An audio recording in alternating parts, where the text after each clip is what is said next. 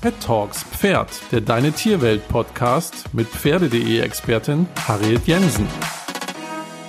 Hallo und herzlich willkommen zu einer neuen Folge Pet Talks Pferd. Ich bin Pferde.de-Expertin Harriet Jensen und heute geht es um die Frage, was Pferde eigentlich fressen dürfen.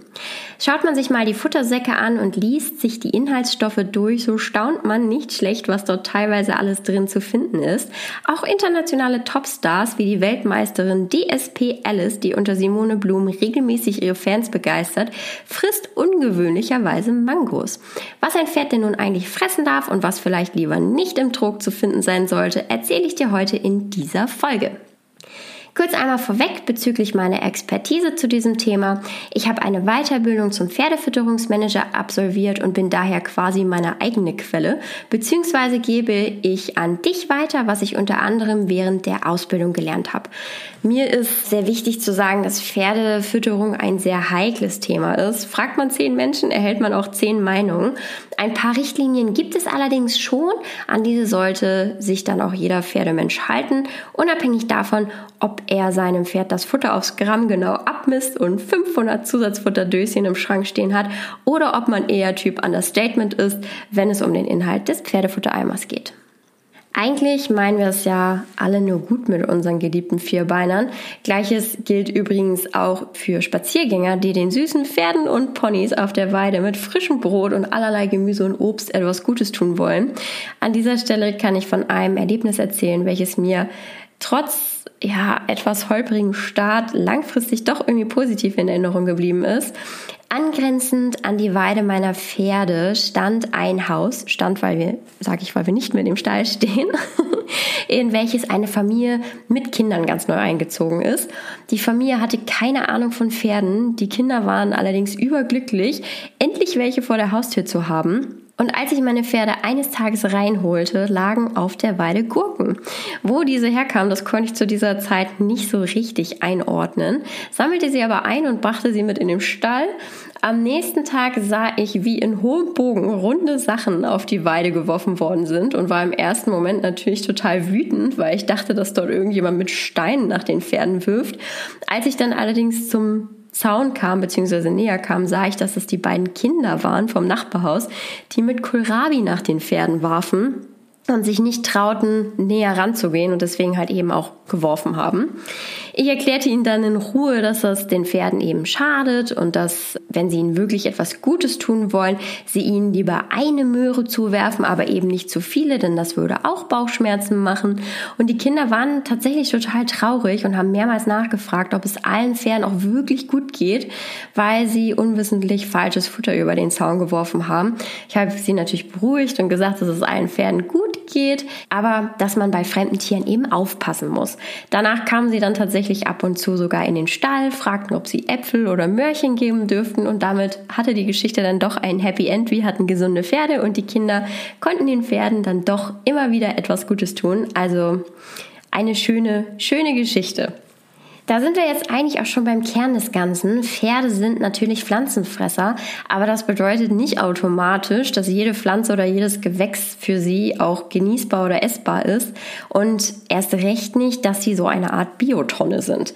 Dass Nicht-Pferdemenschen das nicht wissen können, ist ja eigentlich klar, aber als Reiter, Pferdebesitzer, Reitbeteiligung oder allgemein jemand, der mit Pferden zu tun hat, ist es irgendwo ja unsere Pflicht, uns mit dem Futter unserer Tiere auseinanderzusetzen, denn auch wir in Anführungsstrichen Pferdekenner machen ab und an Fehler, wenn es um die Nahrungsaufnahme unserer Vierbeiner geht.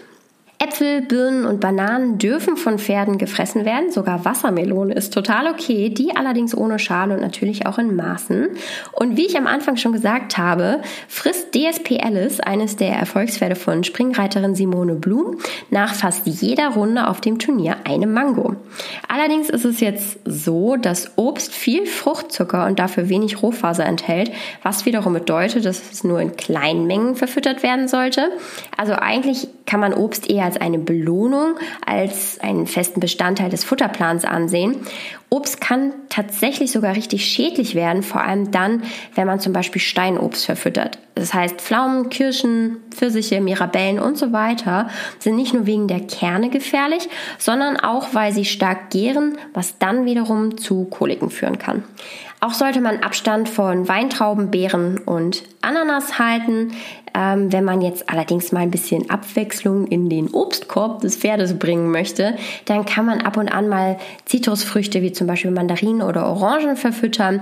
Das mag nicht jedes Pferd, und man sollte das auch, wie gesagt, nur ganz selten und auch wirklich in homöopathischen Mengen tun. Die Qualität des Futters sollte immer im Fokus stehen, egal was man gerade verfüttern möchte. Sonst drohen Durchfall, Blähung oder im schlimmsten Fall sogar Koliken. Und bleiben wir mal beim Thema Obst. Da muss das Obst reif, jedoch nicht überreif sein. Und es ist natürlich auch ganz wichtig, dass es keinem Frost ausgesetzt gewesen ist. Wer also im Winter seine Äpfel oder tatsächlich auch Karotten, also egal was, im Auto vergessen hat und diese in der Nacht dann gefroren sind, der sollte sie am nächsten Tag auf keinen Fall seinem Pferd geben. Das heißt, auch eure Möhrensäcke im Auto zu lagern, solltet ihr eigentlich vermeiden. Abgesehen davon, dass es Lebensmittel gibt, die Pferde fressen oder eben auch nicht fressen dürfen, gibt es ein paar allgemeingültige Regeln. Beispielsweise sind Pferde ursprünglich ja Steppentiere. Demnach ist das Verdauungssystem auch heute noch darauf ausgerichtet, dass sie nährstoffarme Gräser fressen. Der Alltag von Pferden sieht zumindest, wenn man auf das Verdauungssystem schaut, idealerweise so aus, dass das Pferd Essen sucht, es frisst und anschließend verdaut. Also eigentlich ein sehr einfacher Tagesablauf. Deswegen ist es halt auch essentiell wichtig, dass dein Pferd keine allzu langen Fresspausen hat, denn das Pferd produziert durchgehend Magensäure. Das heißt, wenn zu wenig Futter im Magen ist, dann greift die Magensäure, die ja kontinuierlich produziert wird, den Magen an, was wiederum auf Dauer zu einem Magengeschwür führen kann. Und an dieser Stelle sei gesagt, dass Magengeschwüre bei Pferden in der heutigen Zeit eine sehr häufige Diagnose darstellen, weil es leider an vielen Reitstellen so gehandhabt wird, dass die Fresspausen lang und das Raufutter auch dann in eher kleinen Mengen verfüttert wird, was nicht zuletzt an den hohen Preisen für Heu liegt. Kurzum, wir füttern uns die Pferde krank, obwohl wir ihnen eigentlich das richtige Futter geben. An dieser Stelle ist dann allerdings nicht das was, sondern das Wie zu kritisieren. Dein Pferd sollte nie mehr als vier Stunden ohne Futter sein. Der Idealfall ist sogar, dass das Pferd Heu zur freien Verfügung hat. Das ist allerdings nur in der Theorie toll, denn wenn man zum Beispiel ein leichtfutteriges Pferd hat, dann kann das schnell zum Verhängnis werden, wenn das Heu sozusagen 24 Stunden zur freien Verfügung steht. Hier kann man dann beispielsweise mit Heuraufen oder auch Netzen arbeiten. In einigen Stellen gibt es auch automatische Futterraufen, die sich öffnen und schließen und so zum Futtermanagement beitragen. Denn zu viel ist natürlich auch nicht Sinn der Sache. Es nützt schließlich nichts und bringt niemandem etwas, wenn die Magensäure den Magen zwar nicht angreift, das Pferd dafür allerdings übergewichtig ist oder sich mit anderen Wehwehchen durch seinen Alltag schleppen muss. Da ich jetzt hier so ausführlich über Heu gesprochen habe, liegt eigentlich schon fast auf der Hand, was das Grundnahrungsmittel für Pferde sein sollte. Heu bzw. Rauffutter. Heu ist energiearm und rohfaserhaltig, also genau das, worauf das Verdauungssystem von Pferden im Kern ausgerichtet ist. Wenn die Pferde also zu wenig rohfaserhaltiges Futter wie Heu, Gras und Stroh bekommen und stattdessen viel energiereiches Kraftfutter, dann kann und wird das auf Dauer für das Pferd ungesund sein. Als Faustregel kann man die Bedarfsmenge so bestimmen, dass ein Pferd durchschnittlich zwischen 1,5 und 2,5 Kilo Raufutter pro 100 Kilogramm Gewicht benötigt. Die Menge sollte man je nach Belastung, Rasse und auch Jahreszeit anpassen. Nicht so gut für Pferde geeignet ist Silage, die allerdings auch in einigen Stellen verfüttert wird, denn diese enthält zu viel Energie und außerdem auch noch Milchsäurebakterien, die dann einen negativen Einfluss auf den pH-Wert im Verdauungssystem haben. Silage ist allerdings etwas günstiger als Heu, weswegen in einigen Stellen gerne Silage als Ersatz für Heu genommen wird. Ja, wie sieht denn dann die perfekte Futterzusammenstellung für Pferde aus? Dafür gibt es leider keine allgemeingültige Formel, denn jedes Pferd ist anders, hat individuelle Bedürfnisse und ist auch unterschiedlich intensiv sportlich unterwegs. Deswegen ist auch jeder ideale Speiseplan ganz individuell zu betrachten. Die Frage nach dem Kraftfutter stellen sich viele gar nicht. Dabei braucht tatsächlich gar nicht jedes Pferd Kraftfutter. Natürlich kann man unser domestiziertes Pferd jetzt nicht unbedingt in jeder Hinsicht mit Wildpferden vergleichen. Wenn man jetzt allerdings das Ganze nur isoliert oder den Blick nur isoliert auf das Verdauungssystem richtet, dann eben schon. Ein Wildpferd wird sein ganzes Leben lang nicht ein einziges Mal Kraftfutter zu sich nehmen. Ein Freizeitpferd, welches eben kein Hochleistungssportler ist, was im Übrigen die wenigsten Pferde und Reiter sind, braucht also auch nicht unbedingt Kraftfutter. Natürlich gibt es Ausnahmen, beispielsweise schwerfutterige Pferde. Dort macht es durchaus Sinn, auch bei überschaubarer Belastung Kraftfutter zuzufüttern. Gleiches gilt übrigens auch für jegliche Futterzusätze. Die machen nur dann Sinn, wenn sie mit einem versierten Ernährungsberater für Pferde oder eben auch dem Tierarzt abgesprochen sind. Denn zum Beispiel die Zugabe von Selen kann schädlich sein, wenn beim Pferd gar kein Selenmangel vorliegt.